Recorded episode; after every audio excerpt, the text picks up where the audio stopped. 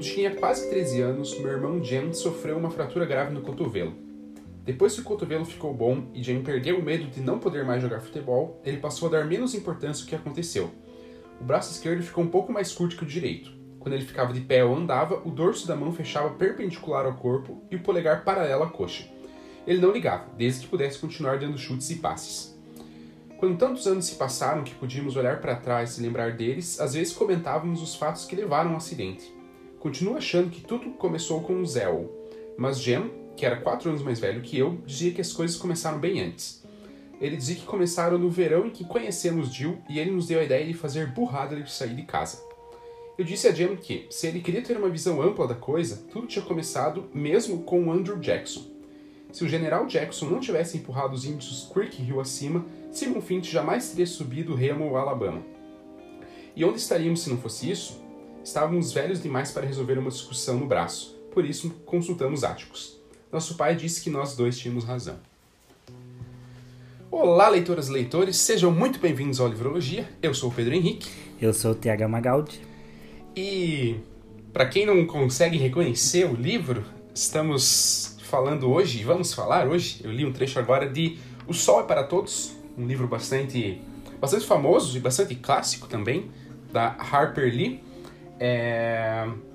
E até justamente, né, a gente leu o começo, e esse começo não parece nada com com a temática que o livro vai abordar e tudo mais, né? Começa meio Sim. lúdico, como eu, como eu li, e depois vai mudar, a gente já comenta mais. É, mas a ideia né, desse, desse nosso episódio é que a gente fale sobre o livro, é, tentar não dar spoiler sobre a história, então a gente vai comentar o contexto, do que se trata, e vamos comentar as temáticas em si, porque assim, é um livro bastante relevante nisso em temáticas é, é, é, sociais que ele traz, especialmente para a época. Então vamos tentar dar um foco maior nisso e, claro, sem, sem deixar de lado né, o, o, a essência do, do livrologia, do livrologia literário, que é falar sobre as experiências. Né? Então, como foi a minha leitura, como foi a leitura do Tiago. É, e se você já leu Sol para Todos e gosta, ou se você conhece, quer ler, ou simplesmente se você nunca ouviu falar, mas ficou curioso, fica com a gente que com certeza você vai gostar.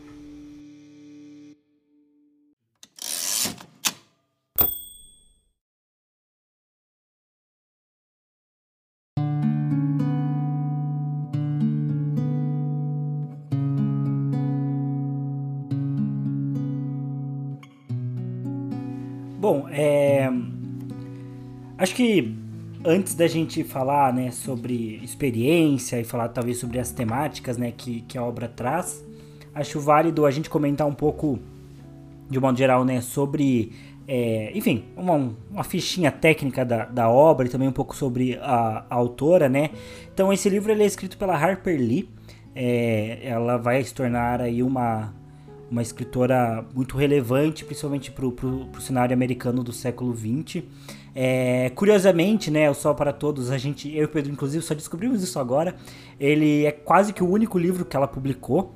É, eu digo quase o único livro porque ela publicou dois, mas o segundo livro que ela publicou, ela só foi publicar em 2016, não, 2015 é, um ano antes dela falecer, em 2016, é, já com 89 anos, né? É, sendo que O Sol para Todos foi publicado pela primeira vez em 1960. É, ou seja, tem um, um longo espaço, né? É, de, de, mais aí de 50 anos entre é, a publicação do primeiro livro e do segundo livro da autora, que é de fato uma continuação. É, sinceramente, é, é um livro que eu nunca fui procurar ele, né? Porque a história de O Sol para Todos ela é bem completa, né? Então ela, ela é bem fechadinha, né? Ela não, ela não precisa de uma sequência. É, ela nem tem muito espaço para isso, né? É, então eu nunca tive interesse de ler o segundo livro que se chame é, Vá Procure um Vigia. É, e ele é uma, um tipo de continuação, ou talvez até uma, uma certa revisão ali do Sol para Todos, e eu já vi algumas pessoas é, falando que ele é, ele é um pouco desnecessário. Mas né, isso dá para falar só depois que a gente lê, quem sabe no futuro a gente leia, né? A Harper Lee se provou né, uma autora interessante, e inclusive O Sol para Todos é um livro que em 1961 recebe o prêmio Pulitzer, que é o prêmio mais importante aí da literatura americana. É, ou seja, é um livro que é, ali um ano após o seu lançamento já era muito relevante, o que também é muito curioso pelo fato de ser um livro que trata é, de questões é, sociais e especificamente de questões raciais, né? É um livro que fala bem abertamente sobre o racismo, né? É, a Harper Lee é uma autora ali do Alabama, né? Que é um dos estados mais é, conservadores e é, como é que eu posso dizer é, que é um estado né, que fazia parte ali dos, dos confederados, né, e que é um desses estados que, que existe ainda muito forte, né, esses resquícios, né, da escravidão, né, e do, do regime escravocrata ali dos, dos Estados Unidos, né, e, não, e que ainda parece que não soube digerir, né, a, a abolição da escravidão e a derrota que eles tiveram na Guerra Civil. Então é um estado que, que esses temas são muito fortes. É, cara, esse estado é tão conservador, Pedro, que eu não sei se você sabe, mas tem um meme bem forte na internet, principalmente nos Estados Unidos, que é o meme do Sweet Home Alabama. Sim. Que é de incesto. que eles falam que os irmãos se pegam, que os pais se pegam, porque, tipo, lá é realmente o estado que eu acho que deve ser mais famoso por ser o mais conservador possível, né? Coisa boa. E... Mas enfim, veio a Harper Lee, né? Essa né? Ela, ela ali nos anos 60. Pedro, faz a conta que eu não sei. 1926 para 1960, quanto tempo dá? 34 anos. 34 anos, é. Então ela era consideravelmente jovem ainda. Quer dizer, pra época ela ainda não fosse considerada tão jovem, né? É, mas ela era, né? Então, pelo menos ali no, no ápice ali da vida adulta e é, já botando assim, né, um livro tão descarado, um livro que se passa, né, no Alabama, um livro que, que, que fala sobre a cultura local, mas fala abertamente de racismo, num período que os Estados Unidos ainda não tinha superado, como até hoje não superou, mas naquela época ainda mais escrachadamente não tinha superado as suas divisões e problemas raciais, né? Então, é, ele é um livro que ele é muito relevante porque ele até hoje continua falando sobre esse assunto é, com muita expressividade, então ele ainda é uma referência para esse assunto. E para mim, particularmente, ele tem um peso é, ainda mais especial por ser uma narrativa é incrivelmente despretensiosa em alguns momentos, né? Ou seja, ele não é um livro político, ele não é um livro filosófico que aborda esse assunto, ele é um livro de ficção, ele é um romance, ele é extremamente lúdico porque ele tem um, uma, uma narradora que é uma criança, né? É, inclusive, esse começo de livro, né? Até, até pedi pro, pro Pedro ler essa primeira página especificamente, porque eu acho que ele traz muito desse lado lúdico que a história tem, né? Então, o livro começa com, com a Scout, né, que é a personagem principal, relembrando de alguns assuntos e, e assim, dessa forma despretensiosa que ela começa a história, o que me lembra muito o Gabriel Garcia Marques, Acho que é por isso que eu gosto desse começo, né? Porque o Gabriel Garcia Marques também começa ali cenas de solidão despretensioso, ele começa meio que pela metade, como se você já conhecesse do que ele tá falando. E a Harper Lee também é, enfim, né, a Harper Lee ela morreu de causas naturais, né, como eu falei, com 89 anos. Ela era uma pessoa é, bem pouco ativa, né, em questão de mídia, né, ela não gostava muito de dar entrevista. Ela chegou a receber alguns prêmios, né, foi muito homenageada é, mais pro fim ali da vida dela. Mas ela é, realmente era um pouco mais avessa, uma pessoa um pouco mais reclusa. E ela tem uma característica interessante também, que é o fato dela é, ser muito amiga de um outro escritor famoso, que é o Truman Capote é, que é um escritor bem conhecido também por, por ser muito excêntrico, por, por, por ter uma, uma personalidade bem forte e por ser um escritor muito ácido também, né? E ele escreveu o principal livro dele, pelo menos aqui no Brasil, né? É o A Sangue Frio, que eu tenho inclusive e ainda não li. Olha só, é, no qual ele até diz que cria um novo gênero literário, né, nesse livro, né? Ele fala que ele cria o, o romance de não ficção, é, então é, é, um livro que ele fala sobre um, uma história de um assassinato que aconteceu numa região rural lá dos Estados Unidos e que ele vai investigar. E quem vai com ele é a Harper Lee, inclusive, né? Então ela tá nos agradecimentos dele do livro, porque ela vai com ele, ajuda ele a fazer a pesquisa dele. Então, enfim, é, esse é um pequeno aí, resumo aí da biografia da Harper Lee. É, como ela não publicou tantos livros, né? Acaba que é, muito da imagem dela acaba realmente bem limitada a, ao Sol é para Todos, né? Mas que, mesmo sendo o seu único livro, é realmente uma obra extremamente relevante e, e, extremamente bem escrita, bem feita, com uma proposta muito legal e que com certeza vale a pena receber essa homenagem aqui no Livrologia, maior honraria que poderia ter qualquer livro. Maior do que prêmio Pulitzer e outras homenagens é ser falada e mencionada e bem falada na livrologia. Bem né? falada, é verdade. Porque a gente fala de várias coisas, mas a gente desce o pau em algumas. Aqui não. Aqui vai ser, em geral, muitos elogios. Mas Pedro, é, em que posição ficou só para todos no nosso no nosso mata-mata literário, nosso fatídico mata-mata literário que fizemos há muito tempo atrás? Eu acho que ele ficou em terceiro, cara. Terceiro? Ele foi indo, ele foi, ele ficou bem. Ele perdeu para quem? Ele perdeu porque a final foi Harry Potter e Got, se eu não me engano. Olha só. E aí Harry Potter foi o campeão. Que chuncho. Não, eu, eu aceito Harry Potter ser campeão do nosso mata-mata literário. Mas eu não sei nem se Got devia estar nesse segundo lugar. É, eu acho que talvez a gente devesse refazer ele daqui a um tempo. Mais rápido e mais, mais certo também. Eu acho que sim. É. E talvez a gente ficar é, pensando menos em critérios, talvez, e, e falar é. mais mesmo das obras de modo geral. Porque os critérios deram uma matada em alguns livros, né? É, e, e, fizeram né, o, o, o, Não era o Cão dos Baskerville, era o E Não Sobrou Nenhum, né? Isso, ele, ele foi passando e daí a gente foi vendo é, que. Ele... ele eliminou Mouse. Isso. É. Eu até hoje dessa decisão. É, tava errado, tava errado. Então um dia a gente tem que fazer um meia-culpa aí Sim. desse mata-mata literário. Mas olha, estávamos ainda no começo da livrologia e éramos apenas jovens brincando ali, então faz, faz, sentido a gente ter tomado algumas decisões equivocadas. Não, e logo livrologia faz um ano, né? Acho que quando bater um ano da, da sua participação no livrologia, ou bater um ano do, do, episódio, né? Talvez a gente possa refazer, olha só, mudar Eu nossa acho que seria legal. Seria Pode legal. ser legal. Então, boa, Pedro, tá marcado então. Então, você Beleza. ouvinte, já fique -se ansioso contando os dias aí para este e grande cobre evento. A gente, cobre a gente. Mas bom, é, o Thiago trouxe essa, essa ficha técnica do livro, eu vou falar um pouco sobre o que o livro se trata e depois a gente vai conversar mais, mais naturalmente. É só antes, é pretensão né, do, do Capote, ele vai, escreve um livro e fala, olha, criei um novo gênero, né? Tem que ter um, uma boa. Tem que ter uma boa autoestima, né? Uma boa confiança em si próprio também para É. para afirmar isso. Quem pode, pode, né? Exato, exato. Então quando o cara é bom, ele, ele tem direito, né, de, de ter algumas, algumas afirmações. Ah, mas bom, como o Thiago já, já trouxe, é um livro que ele se passa no Alabama, na cidade de Maycomb, que é uma cidade fictícia, mas que ela representa, e acho que isso tá, tá, tá bem claro, acho que a própria autora já comentou, a cidade em que ela nasceu, né, que é a cidade de Monroeville, no Alabama também.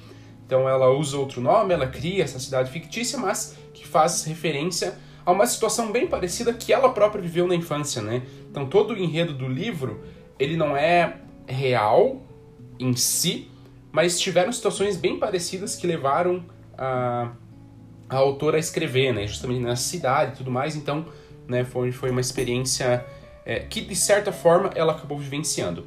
É, então, enfim, se passa né, nessa, nessa cidade fictícia, no Alabama, que é um estado real, como o Thiago trouxe, bastante conservador até hoje. É, na época em que o livro foi escrito, muito mais. E na época que o livro se passa, ainda mais, né? Porque o livro se passa ali na década de, de 30, se eu não me engano. É, então, ainda né, é, é 30 anos antes da publicação, né? Então, ainda mais conservador, ainda com os resquícios mais fortes né, dessa, dessa, dessa não aceitação né, do, do, do término da escravidão, da, da, da perda da guerra civil e tudo mais. É, então, o contexto que o livro se passa é um contexto né, que, se hoje a gente já vê um contexto muito forte de, de ainda assim um racismo extremamente estrutural, extremamente forte, extremamente ativo em vários lugares, né? É, não só estrutural, mas muito descarado em vários lugares. Na época, nossa, né, na época que o livro se passa, muitíssimo, muitíssimo, muitíssimo pior mesmo, né? É... Enfim, e a narrativa, o, o enredo, melhor dizendo, do livro, é, ele se dá ah, por um, um advogado né, da época, um advogado branco, bem conceituado, conhecido ali na cidade, é, e que ele defenderia, né, que ele aceitou defender um homem negro que estava sendo acusado de estuprar uma mulher branca. Então, basicamente, é, esse vai ser o, o talvez o enredo central do livro. Já comento um pouco mais sobre narrativa, porque aí enriquece ainda mais. É, mas o enredo basicamente é esse. Então é esse advogado que aceita isso e toda a repercussão que isso traz, né? Porque só o fato dele aceitar defender um negro naquela época já era bastante bastante desafiador, por assim dizer, ou até bastante é, enfim, afrontoso da parte dele, né? Tipo, as pessoas olhavam para ele aceitando aquele caso, ainda que fosse uma questão, né? É, é, pensando no, no, ponto de vista profissional, né? Ah, é só um cliente que ele está aceitando para defender. Mas não, ainda assim era visto como uma afronta, era visto como algo extremamente negativo e tudo mais. Então tem toda a repercussão disso, tem todo o desenrolar do caso. Aqui a gente não vai falar exatamente, não vamos dar é, é, ou vamos tentar dar o menos possível de, de, de spoilers né, na situação como um todo. É, mas enfim, então é bastante simples, né? É, apesar de já impactante, né? Quando eu soube dessa premissa, foi o Thiago que me indicou o livro, né? Ele leu e me indicou. E aí quando eu soube da premissa, fiquei muito interessado, né? Justamente por isso. Um estado extremamente conservador, numa época extremamente complicada, extremamente conservadora, em que tinha essa, essa premissa do advogado branco defendendo um homem negro acusado de estupro é, estupro de uma mulher branca, né? Isso tem que ficar, tem que ficar bastante claro, porque para a época era quase certeza de condenação, independente do apelo que fizesse o advogado, independente, independente do quão bom ele fosse, independente de quantas provas ele trouxesse, é, era quase que um caso perdido desde o início, né? Por conta, por conta desse contexto. É, mas o que enriquece bastante a obra é o fato de, como o Thiago já, já, já abordou, dele ser narrado por uma criança. Então ele é narrado pela filha desse advogado. É... E assim, demora bastante para você sacar do que o livro fala. Se você não souber dessa premissa, é, você vai, enfim, talvez achar que o livro se trata de outra coisa, porque ele demora umas boas páginas para tocar no assunto né, do pai advogado, de defender alguém. Demora ainda mais para você saber que o cara é negro, demora ainda mais para você saber que é por conta de um estupro e tudo mais, ou de uma acusação de estupro, né? É, justamente porque o livro tem esse lado lúdico junto dele, né? De ser narrado pela criança e contar muito o dia a dia dela. Então contava as férias, de como ela brincava, como eram as brincadeiras, é, contava os períodos de aula e como era a escola e tudo mais. E conforme o caso foi avançando, o caso do pai, mais para metade final do livro, como que toda essa situação repercutia nela, né? E também é muito interessante porque a gente perde, não que a gente perde, mas a gente deixa de saber vários detalhes justamente porque a personagem não sabe de todos os detalhes. Então a gente está preso ao ponto de vista dela, só que é interessante, porque te deixa instigado, né, na, na, na situação como um todo. É, é uma narrativa que funciona muito bem, assim. É, eu lembro que, aí já, já saindo um pouco agora, né, do que, do que se trata o livro, né, acho que deu, deu para ter uma, um bom panorama, né, um bom, uma boa geral, né, do que, do que o livro fala, da temática, do contexto, é, mas eu lembro que eu fiquei um pouco incomodado né, inicialmente, porque, justamente por isso, porque eu fui atraído pelo livro, né? Ou o que me atraiu foi a premissa do caso. A ideia do advogado defendendo e como isso reper iria repercutir, né? Então, muito mais por essa questão mais, mais social e mais, mais ativa, assim, né? Do cara defendendo e tudo mais. E ele demora muito para chegar lá durante o livro, né? Então, eu lembro que eu fiquei. Não necessariamente que eu tenha desgostado no momento, mas eu fiquei surpreso. Porque eu tinha uma expectativa e acabou que o livro se construiu de uma maneira que eu não estava esperando, né? Que eu não sabia que seria construído daquela maneira. Mas analisando assim, eu acho que funciona muito bem, assim. Eu acho que é, é, é o que enriquece muito o livro também, porque é, livros sociais e políticos tem vários mesmo, né? Tem vários livros que, tem, que abordam temáticas bem relevantes, interessantes, de formas muito precisas, de formas muito é, é, é, didáticas também, né, para você entender um contexto, para você entender uma causa, uma, uma situação. Só que esse livro ele mistura, ele tem uma profundidade muito grande no aspecto social, mas ele tem esse aspecto lúdico por cima dele, porque você tá ali no ponto de vista da personagem, que é uma menina, acho que ela tem seis anos, se eu não me engano, quando começa a história propriamente dita, e aí quando termina o desenrolar ali do, do, do dos eventos, né, do, do tribunal, do julgamento e tudo mais. Acho que ela tem ali por volta de 8, 9 anos, né? Então você pega bem uma visão bem, bem infantil mesmo, porque tá sendo passada por uma criança de fato, né? E particularmente para mim enriquece bastante, né? Agora analisando o livro, olhando, pensando nele, é, apesar de no momento ter sido algo que eu não tenha apreciado, hoje eu consigo olhar e ver que foi um ponto bem, bem, bem importante para o livro ser o que foi, né? É, tanto que, assim, eu também, como o Thiago trouxe, a gente descobriu é, é, há pouco tempo, né? Que, que a Harper Lee só tinha dois livros, né? Esse e o outro que ela publicou já mais pro fim da vida, que é meio que uma continuação. É, só que quando você lê o livro e você sabe da repercussão, você sabe o que significa esse livro, a qualidade que ele tem, você percebe essa qualidade, você não pensa que é uma autora que só publicou ele, né?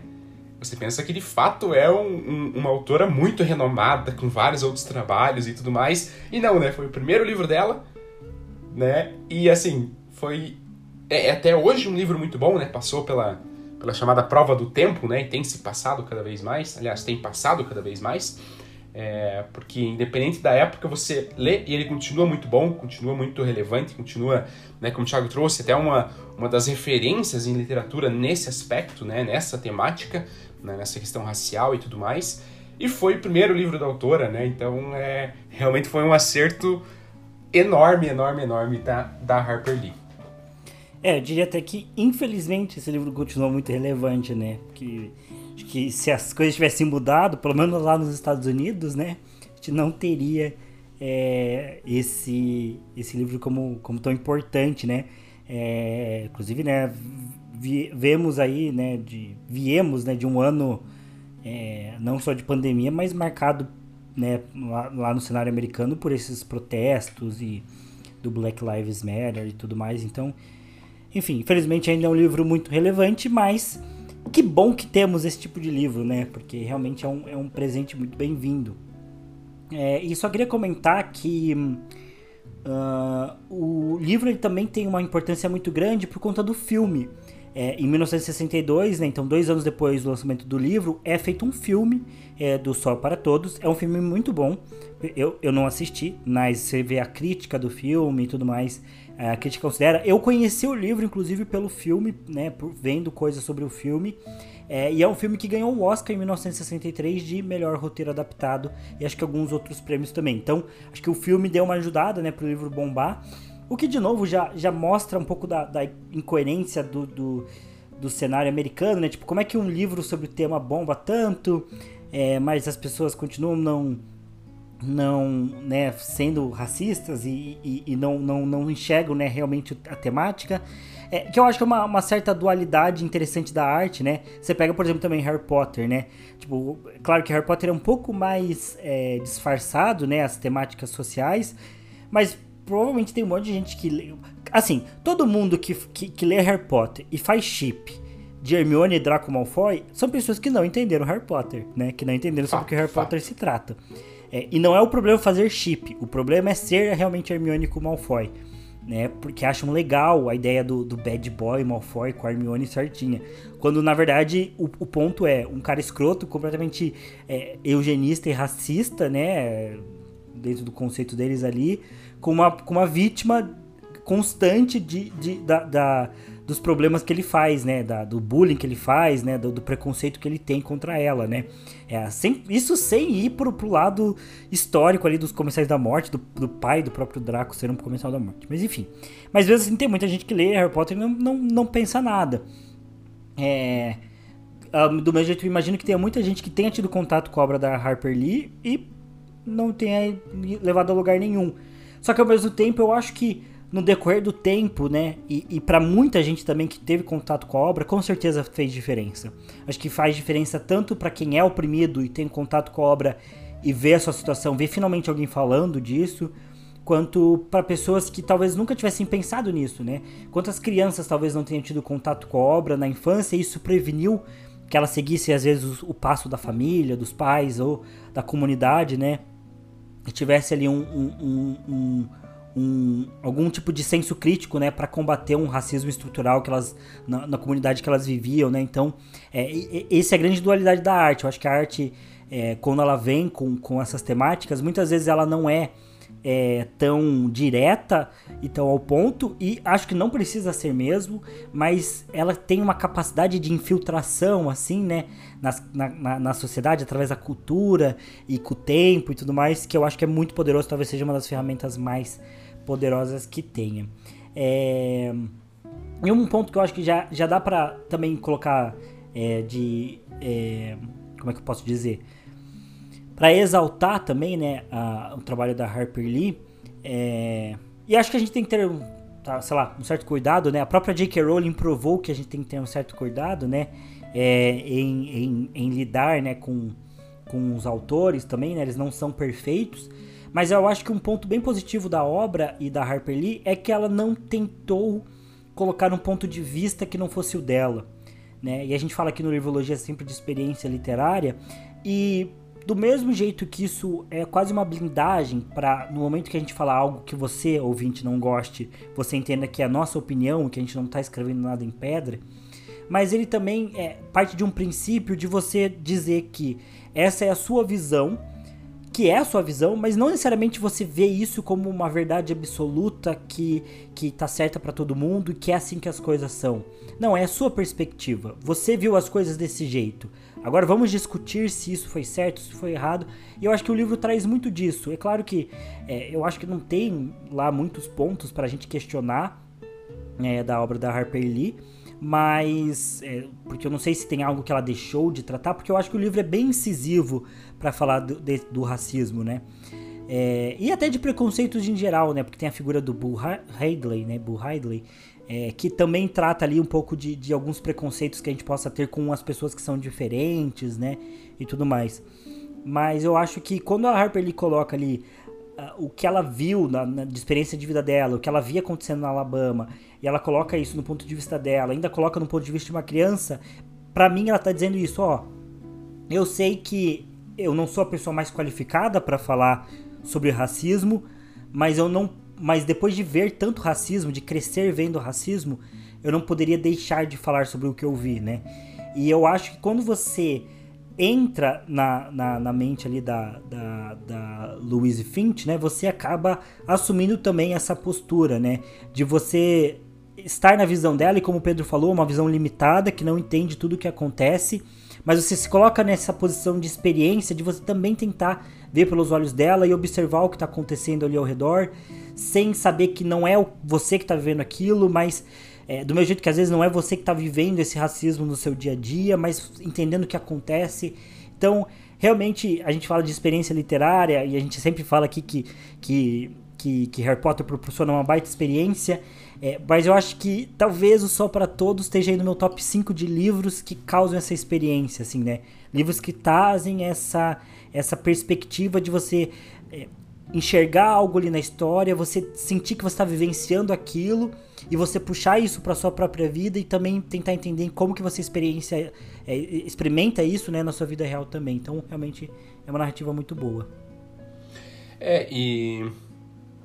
E como o Thiago trouxe, né? Acho que é um livro muito honesto, né?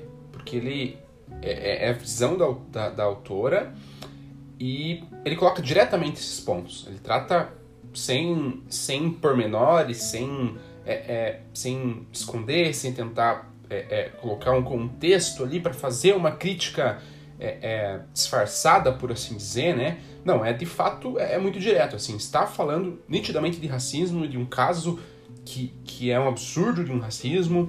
É, e, e, isso é muito positivo, né?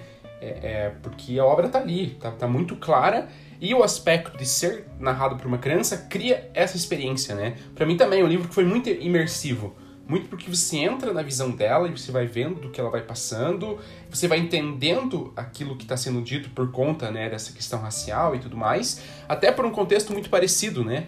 É, não muito parecido, porque são épocas bastante distintas e tal, mas como o Thiago trouxe no início, né, infelizmente ainda é uma temática atual, né? Então a gente ainda, mesmo no Brasil, que é um país que tem uma maioria negra, né, não é uma minoria em questão de número, é, a gente vivencia racismo talvez diariamente, talvez semanalmente, enfim, com muita frequência a gente vê né, é, é, é acontecer ou um caso de, de, de, alguém, alguém que você mesmo conhece, ou né, algo que estoura na mídia e tudo mais. É, então, ao mesmo tempo que faz você refletir sobre essas questões e, e, e, e, pensar exatamente nisso, ainda tem uma experiência que te passa, uma imersão que te passa na obra de você estar lendo e entrar naquilo ali, que é muito legal. Que eu acho que outras obras, pelo menos para mim, aí no meu ponto de vista, nas minhas experiências, elas não trazem tanto, né? É, e, e aí eu cito sempre, nesse caso, as obras do, Or do Orwell, que são obras muito políticas, que são muito reflexivas, que sim fazem pensar, que tratam de temáticas relevantes. Quando você lê 1984 e você está no governo Bolsonaro, você vai ver muitas questões que, que, que tentam ser replicadas, né? É, o ponto é que 1984 tem um Estado que funciona para aquilo que ele se propõe. O Bolsonaro não funciona nem para aquilo que ele se propõe, né? Mas a gente vê tentativas muito semelhantes. É...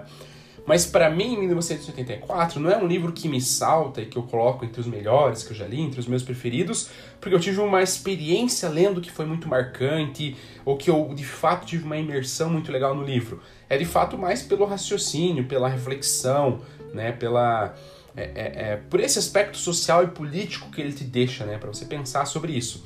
E o Sol para Todos ele faz as duas coisas. Ele tem uma profundidade muito grande na temática, é uma temática bastante é, é acessível para nós, né, como eu trouxe, até porque, beleza, a gente vive em governo Bolsonaro, mas ainda assim, o cenário é, a, do 1984, por ser uma distopia, ele é muito distante da realidade, né? É, você não consegue de fato comprar aquela ideia como se fosse a sua realidade. O Sol para Todos, sim, porque a gente vive uma realidade de racismo, né?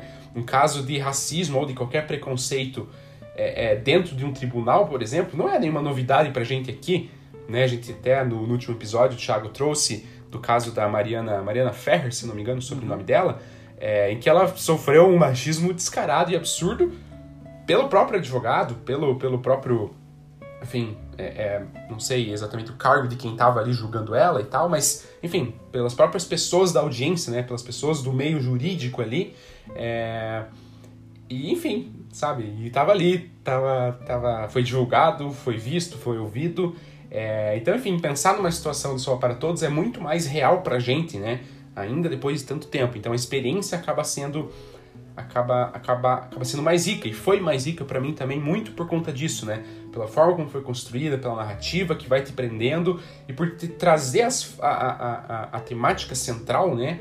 De uma forma muito legal. E que não é só o racismo, é né? claro que o racismo é o principal, porque está tratando do julgamento de um homem negro e todas as injustiças que está envolta nesse julgamento justamente pelo fato de ele ser negro. É mas trata muito forte de diferenças como um todo, né? De, de como lidar com a diferença, porque, ok, tem essa questão do racismo que é muito forte, que é muito relevante, mas a própria personagem principal, né? A, a, a, narradora, na verdade, que é a, a, a Louise, ou Scout, né? Scout é o apelido dela, Louise é o nome, o nome real dela mesmo, né? O nome de, de registro da personagem.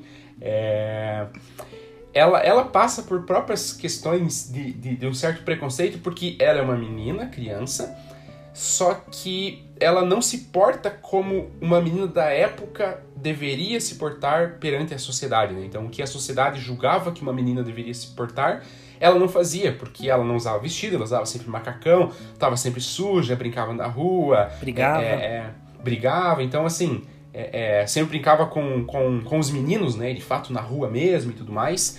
É, e constantemente, não é nenhuma, nem duas, nem três vezes, são várias vezes que ela é criticada ou que ela sofre alguma alguma alguma pressão relacionada a isso, né? Teve tem momentos até que ela é forçada assim a estar tá mais arrumadinha, a usar um vestido e tudo mais, e que ela realmente não gosta assim, né? Acho que tem um episódio que vem, acho que é uma irmã do Atticus, né, que é o pai da Scout do Jam, ela vai passar um tempo ali e ela começa a ser bastante ditadora com relação a essas questões e a Scout, a Scout so, sofre bastante nesse momento, né? Então trata também, além do racismo, trata dessa questão de um costume da época, mas trata de um machismo muito forte, né? Porque não tinha uma cobrança assim por irmão mais velho dela ou para os outros, pros outros para os outros meninos. Tinha uma cobrança nela, que ela tinha que tricotar e ficar quietinha dentro de casa, que ela tinha que usar um vestido e tinha que cruzar as pernas, não podia sentar de perna aberta do jeito que ela gostava, não podia usar o macacão, não podia estar tá suja. É... Então trata disso também, que é uma temática bastante forte, né? E bastante relevante que ainda perpetua muito forte até hoje. É... E até a própria questão da, da diferença, né? É, porque o Thiago trouxe do Bull Hadley, né? que nitidamente era um cara diferente do padrão da época, porque era um cara que não gostava de sair de casa, que ficava só dentro de casa e tudo mais, que era bastante. Era, era visto como alguém muito estranho, né? E as próprias crianças elas iam e queriam perturbar ele muito por conta disso, né? Elas não não queriam é, é, zoar outros vizinhos. Ela era especialmente de Bull Hadley muito por essa mística que foi criada em volta dele, só porque ele era um cara que na, não, não saía de casa e naquela época era algo muito mal visto, né, de certa forma. É, ou até tem, num, em alguns momentos, que um, um colega da Scout da escola, ele é bem do interior, ele é um, um, um alguém bastante pobre, assim, bem caipira, né, bem um estereótipo caipira mesmo, né, e existem várias zoeiras para cima dele, brincadeiras e até ofensas por pela, né, é por parte até mesmo da própria Scout, né, ou do irmão dela e tudo mais. É, então é um livro que traz isso, né, que ele vai mostrar que as crianças daquela época elas já estavam se encaminhando para uma situação de um, de um não aceite das diferenças, né, de não aceitar necessariamente tão bem, né, em determinados aspectos, de, de, de, de determinadas brincadeiras, mas em contrapartida chega esse caso que mexe muito com as crianças, né? Mexe muito com a cidade como um todo, com Áticos, né, que é o advogado, é o pai, mas muito com as crianças e fazem elas refletir, né? A Scout ela fica muito abismada, né? Para ela é um absurdo estarem condenando o cara da forma como estavam, né? É... Então mostra um pouco dessa dualidade que é assim, né? Acho que todas as pessoas são assim, as crianças especialmente são assim, né? De, de, de, de replicarem vários valores de uma sociedade sem perceber, mas ao mesmo tempo comece, começarem a criar uma certa consciência para outros pontos e tal. Então, putz, o livro ele é muito rico em temática, né? Ele aborda inúmeras frentes, claro que, que a questão racial, mais uma vez, é, é, ressaltando, né? É um ponto muito central, mas não dá para resumir o livro a isso, né? Porque o livro é mais rico do que simplesmente falar de racismo. E olha que falar de racismo já é uma grande coisa, né? Mas ele ainda abarca outras questões, outras temáticas. Realmente, assim, é um livro é um livro muito bom. Muito, muito, muito bom mesmo. Queria só comentar que eu e o Pedro a gente gosta muito. Isso aqui é um adendo. Eu e o Pedro a gente gosta muito de NFL. E a gente ouve um podcast que é apresentado por um dos, dos narradores, comentaristas da ESPN, chamado Anthony Curti. E, e, todo o episódio que Anthony Curti participa, é, ele fala que ele é muito fã de um treinador de um dos times da NFL chamado Kyle Shanahan. Então ele fala que ele e tudo que ele faz, então ele fala esse podcast é um podcast pro Kyle Shanahan. E eu percebo que a gente faz isso só que ao contrário, porque este podcast é um podcast anti-Bolsonaro e sempre vai Claramente, ser abertamente e sempre será. O Livrologia é um podcast anti-Bolsonaro, um instituto anti-bolsonarista e tem que ser assim mesmo. É, mas enfim, como o Pedro falou, né, realmente é, eu, eu, ia comentar já um ponto de diversidade, é, porque eu acho que também um ponto bem legal é que um, é, um dos, dos, elementos que você vê esse racismo estrutural ali da, da, da cidade de Maycomb ali, é o fato do, da, por exemplo, as igrejas, como acontece até hoje nos Estados Unidos, acho que hoje mais por uma questão é, de, de localização, um pouco de cultura também, mas daí já uma cultura um pouco mais é, mais benéfica, né, que os próprios negros criaram e acho que gostam de manter hoje, mas que provavelmente foi é, começada, né, por questões de racismo, por segregação, que é que existem igrejas de negros e brancos, né? E tem um momento, né, que, a, que, que os personagens vão para uma igreja ali de negros, né, é, da comunidade negra, e eu acho muito legal toda essa cena, a, a, a Luísa ficar extremamente encantada como funciona, ela quer voltar lá depois. É, e eu gosto desses pequenos momentos que o Sol para Todos tem também, de não só falar sobre as diversidades, mas de mostrar as diversidades, é, dando essa desmascarada. É, é tudo muito sutil. É um livro muito sutil em tudo que ele trata, né? Nada é escrachado, nada é tão tão, tão grotesco, assim, é tudo tratado, tanto as coisas boas quanto as coisas ruins são tratados com normalidade, é, no sentido de que é, as coisas ruins são normais para as pessoas daquela cidade, né, os preconceitos são normais, é, mas também muito, é, tudo é muito normalizado porque a visão da criança, né, é, é, acaba que não, não, não, não choca ela tanto, no sentido de ela não fica aterrorizada, ou ela não fica é, incrivelmente magoada, chocada com as coisas, né? Ela fica muito reflexiva e fica pensando e tentando entender, né? Tem muito esse, esse esforço da, da, da Scout de tentar entender tudo que está acontecendo sempre. É, ela é muito questionadora também, então ela vai questionar, ela vai se irritar, ela vai ter momentos é, de estresse, mas o ponto é que nada é, é, é um escândalo, assim, pra personagem, então nada, nada é um, é um é um golpe na cara do leitor, no sentido de as coisas acontecerem sempre de uma maneira muito intensa, é um livro frenético e não sei o que. Não. É um livro muito sutil quando ele trata das coisas, mas ao mesmo tempo muito poderoso, porque ele sabe tratar das coisas da melhor maneira. E eu comentei que esse é um livro muito reflexivo e talvez seja o livro mais reflexivo que eu já, já tenha lido, assim, é, porque, de novo, né, ele não é um livro de autoajuda, ele não é um livro de crítica, ele não é um livro filosófico, né, que seriam livros talvez mais reflexivos. Com certeza tem autores de ficção, de romance que são mais reflexivos também, mas para mim acho que esse foi o livro mais reflexivo no sentido de que todo momento, né, todo capítulo tem situações que acontecem e essas situações vão ser pensadas, vão ser questionadas pela Scout. E muitas vezes ela vai conversar com o pai dela, né? Que ela não chama de pai, ela chama pelo nome, né? Que é Atticus. E eu acho que para mim ele é o melhor personagem é, do livro. E muitas vezes ele vai ter esses diálogos com ela e conversar sobre as coisas que estão acontecendo. E vai trazer ideias, vai trazer reflexões. Então ele é um livro que está o tempo todo fazendo, é, permitindo esse processo, né? De você simplesmente parar e tentar entender o que está acontecendo, refletir sobre aquilo que você leu. Isso é muito legal também. Acho que a figura do Atticus realmente concentra boa parte desses momentos de reflexão. E assim, é muito legal. É um livro é, muito valioso. É, um outro ponto que eu acho que esse livro tem é, de, de, de, de, interessante é que ele vai falar, justamente por se passar ali nos anos 30, ele vai ter esse aspecto é, do, do, do do show que é feito assim, em cima do tribunal, né, em cima da condenação, né? Nesse caso, uma condenação injusta, né, e, e baseada muito em um, prece, um preceito é, de, de, racismo, é, mas que outros filmes, né, e agora eu lembro sempre de, de Chicago, né, que é um filme que também se passa ali nos anos 30 e que é um filme sobre tribunais, né? E é bizarro ver como nos Estados Unidos tinha essa pira do tribunal, é, dos crimes, né? O Pedro já assistiu também a série do Jay Simpson, né? É, que também é sobre isso, né?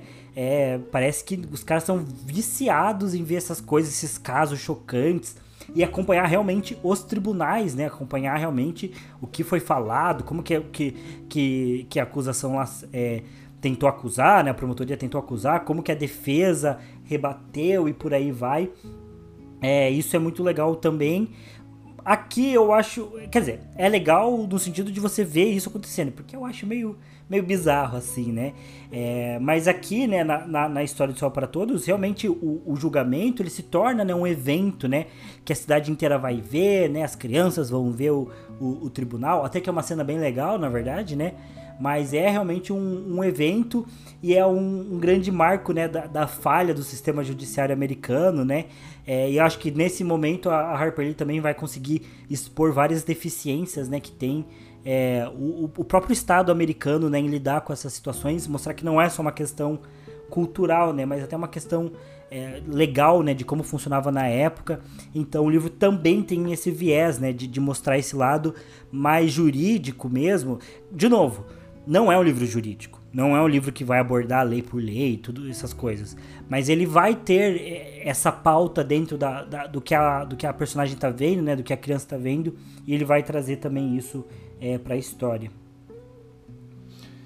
É, pensando nesses aspectos que, que a gente já falou e, e que o Thiago trouxe agora, é, é realmente um livro de, de uma sensibilidade, de um tato muito grande por parte da autora. Que até é difícil a gente é, pontuar exatamente os acertos dela, assim.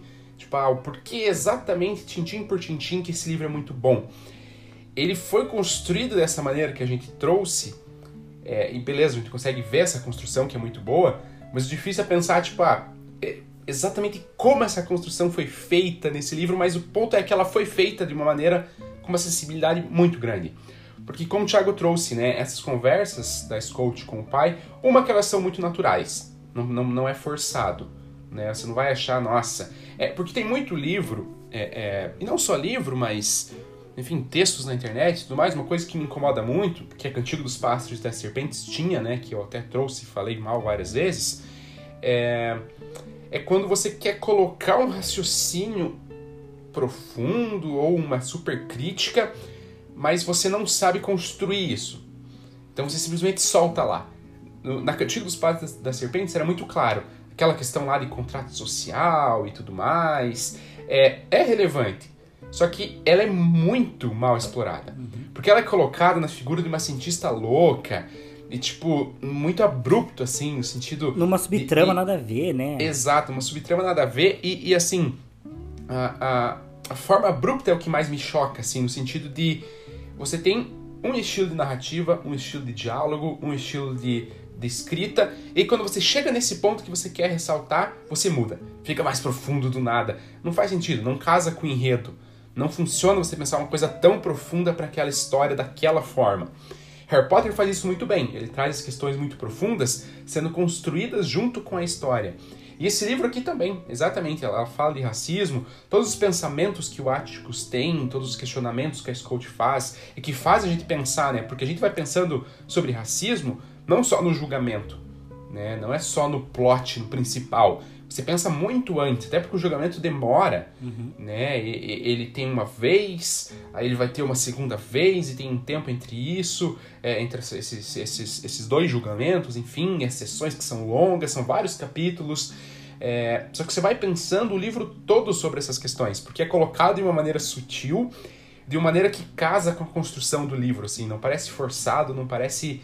É, é, é, é realmente, assim, é uma medida muito certa da, da, do que é de lúdico por parte da, da criança narrando, mas do que é profundo e do questionamento que ela faz, é realmente um acerto é, muito pontual, assim, que parece muito difícil de você encontrar esse ponto, assim, você encontrar essa medida que ela encontrou. É, acho que tem vários livros assim, né, não só em temáticas sociais, né, mas né, é, que você percebe que tem vários pontos que estão muito numa medida que funciona porque está exatamente nessa medida. Né? A cena de solidão é um exemplo. Né? Ele, ele é tão bem construído que parece que, cara, não tem como replicar. E não tem mesmo. Porque é um conjunto ali de construção do autor que ele faz com uma sensibilidade tão grande que funciona. E acho que aqui a Harper Lee consegue, nossa, isso de uma maneira realmente brilhante, assim, né? É, e aí um outro ponto, talvez mais, mais pra gente já, já se encaminhar pro final, já estamos quase batendo 50 minutos. É, lembrando que tentamos fazer episódios mais curtos, só quando é saga de Harry Potter agora, né? Que os episódios são um pouco maiores. É... Mas é sobre o título, porque o, o, o título original, né, é, é, To Kill a Mockingbird, né? Mockingbird é um pássaro nativo lá, não tem aqui no Brasil, mas é um nativo lá dos Estados Unidos. É... E ele foi traduzido para o Brasil como O Sol é para Todos.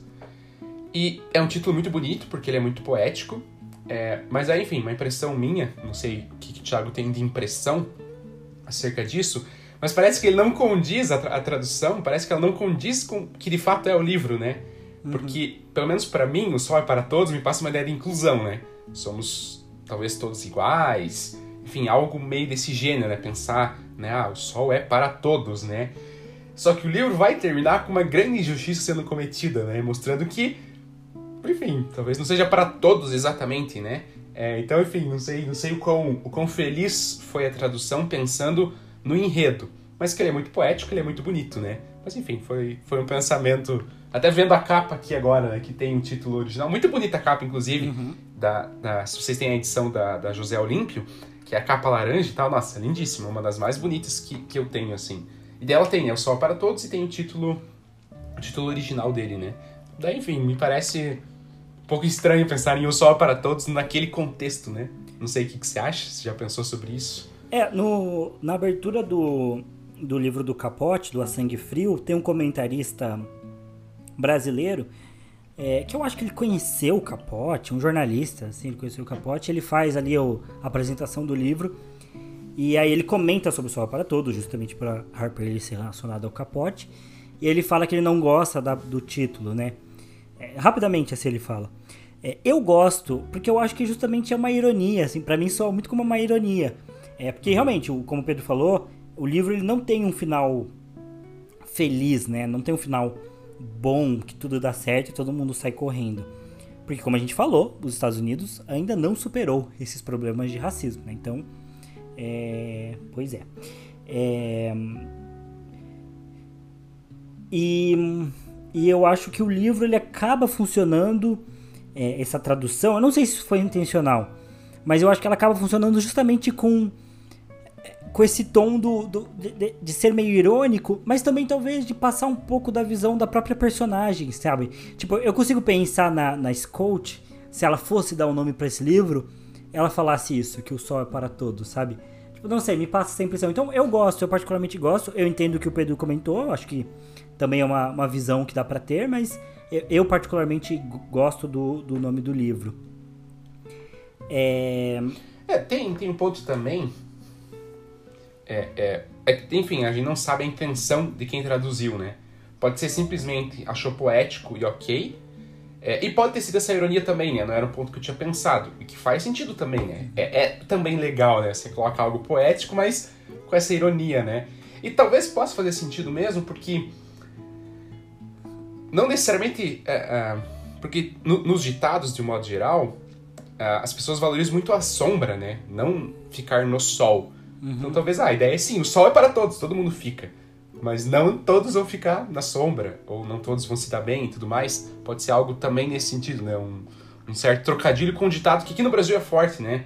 Ah, tipo, sempre falar sombra e água fresca, é, é, algo relacionado a sol e sombra, mas sempre a figura de estar na sombra, no fresco é bom, né? No sol não.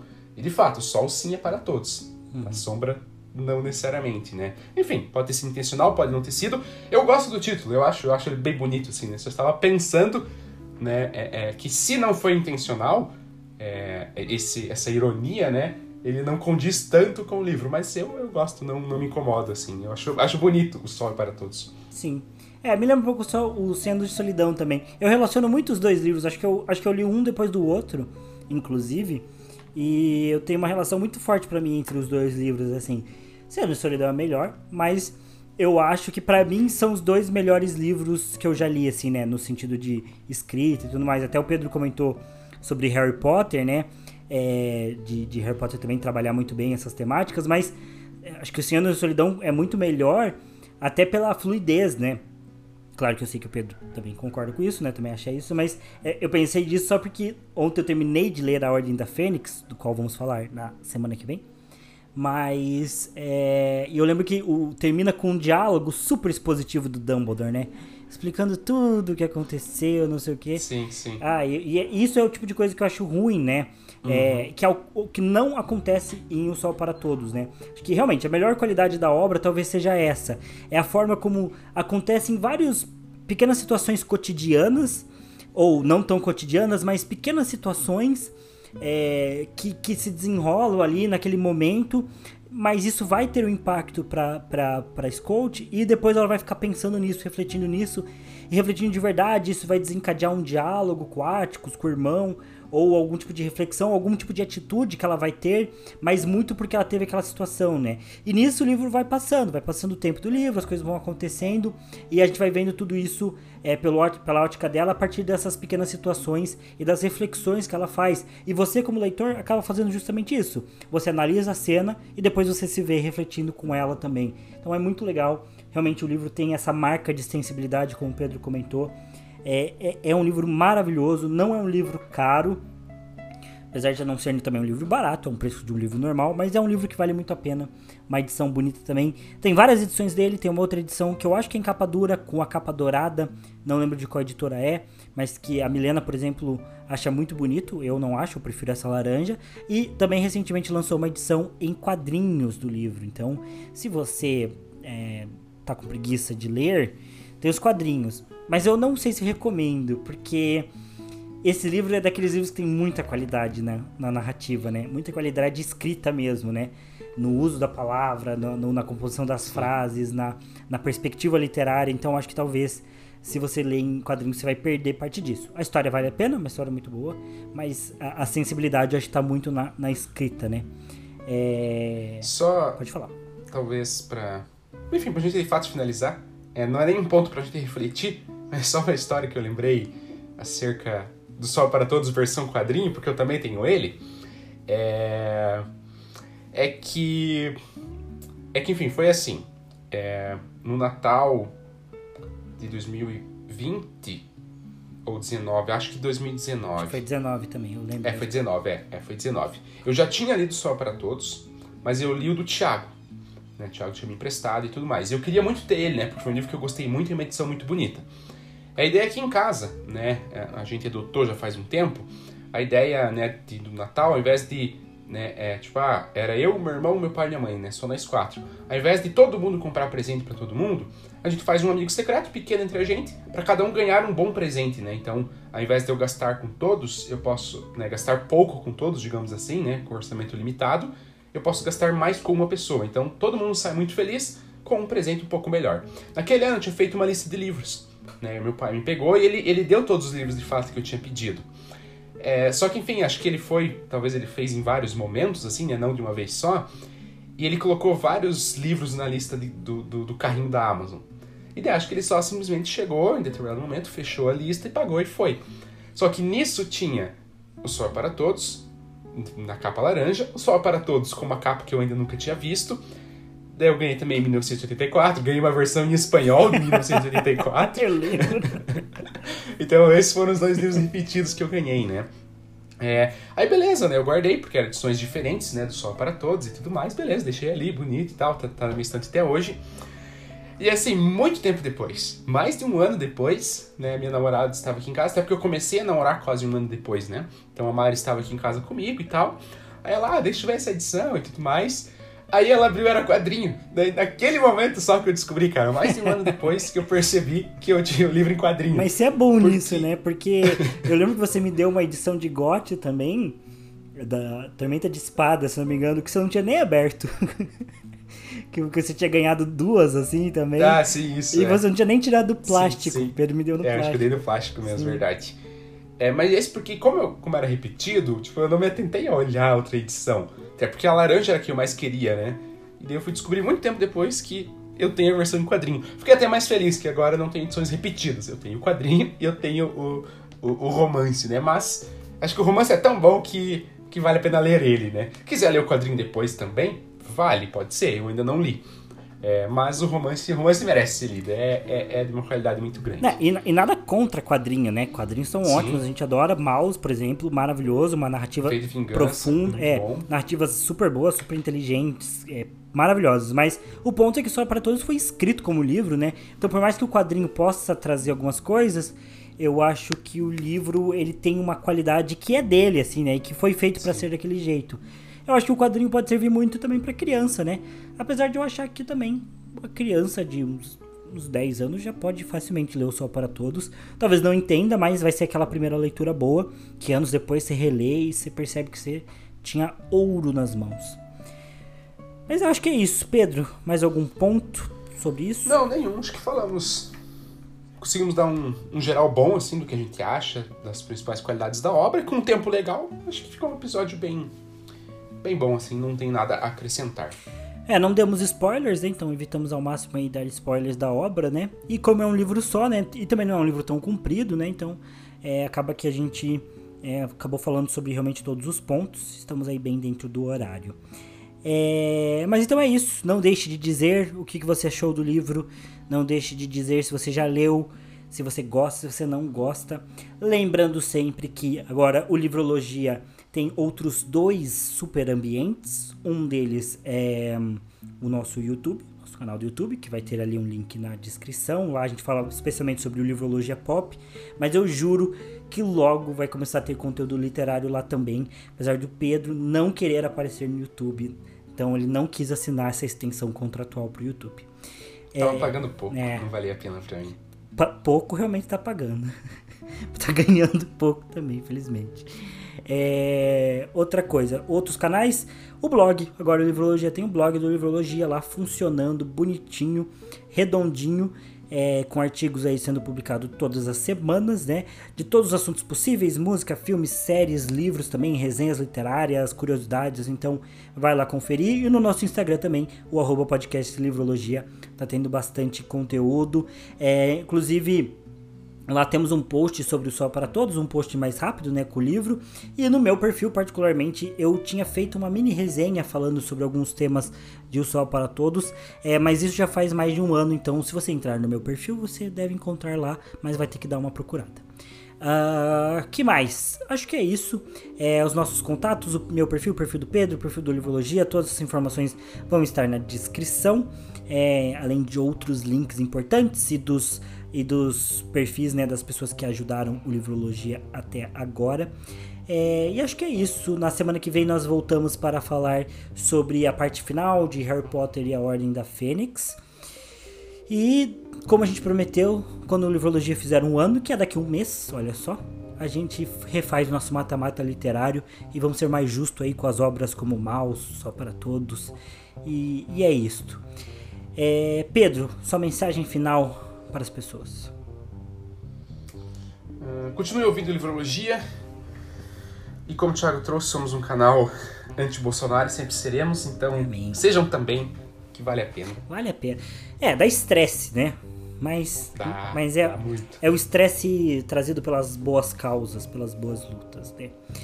Mas então é isso, pessoal. Muito obrigado por ouvirem até aqui. Nos encontramos na semana que vem. Valeu e até mais. Valeu. Thank you.